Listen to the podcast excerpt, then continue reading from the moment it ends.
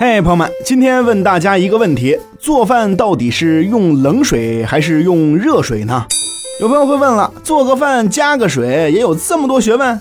没错，掌握正确的用水方法，烹饪才会更加顺利、更加美味哦。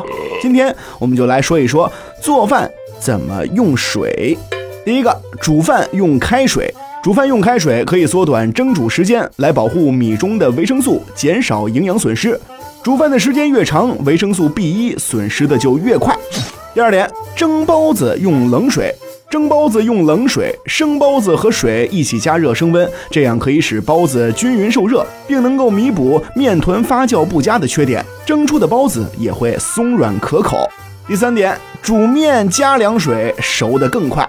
煮干面条的时候，不必等水开后再下锅，水热之后就可以下锅了。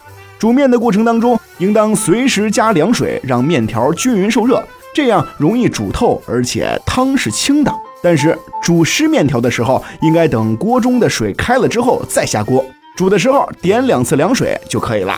第四点，解冻化冻的时候用冷水，比如说冻肉啊、冻虾呀这些，用热水冻化之后会失去鲜味儿。炖鱼、骨汤、鸡汤用冷水，清炖鱼要冷水。这样鱼汤才会没有腥味儿，但必须一次放足水。如果中途加水，就会减少原来的鲜味儿。煮鸡汤的时候应该用凉水，并逐渐加温。煮沸之后用文火慢慢的炖。如果发现水太少，应该加开水，切不可中途加冷水，以免汤的温度突变影响味道。第六点，水开之后放蒸鱼，蒸鱼或者蒸肉的时候，待蒸锅的水开了之后再上屉。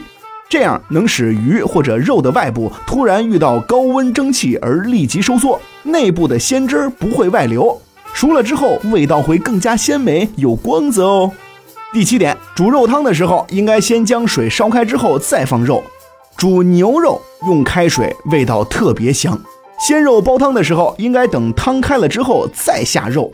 但是用腌肉煲汤的时候，应该冷水下料哦。第八点。炒肉丝的时候加水会让肉丝更嫩哦。炒肉丝肉块加少许的水翻炒，可以控制和弥补爆炒肉的时候水分损失。中途加清水，不仅可以避免糊锅，而且还可以使肉质比不加水更加鲜嫩。第九点，炒蔬菜要加开水。做菜汤时，应该将水烧开之后再放菜，最好加入适量的淀粉。炒煮蔬菜的时候不要加冷水。否则会使蔬菜变老变硬，加开水炒出来的菜又脆又嫩。最后一点，我们来说一说鸡蛋。蒸鸡蛋羹的时候用温开水搅，这样蒸出来的鸡蛋羹比用冷水调的蛋羹更加鲜嫩。煎鸡蛋的时候呢，在蛋的周围撒上几滴热水，这样可以使蛋黄更加完整，表面更加光滑。这样煎出来的鸡蛋表面凝固了，但是里边还是汤心儿的。炒鸡蛋的时候，一个蛋加一汤勺温水搅匀，这样鸡蛋就不会炒老，而且炒出的蛋量多，松软可口。煮鸡蛋的时候呢，先将蛋放在冷水里浸湿，再放进热水里煮，这样鸡蛋壳不会破裂，而且吃的时候这个鸡蛋皮会更好剥哦。好了，朋友们，今天跟大家分享的这些做饭的小窍门就到这里，希望对大家有帮助哦。好的。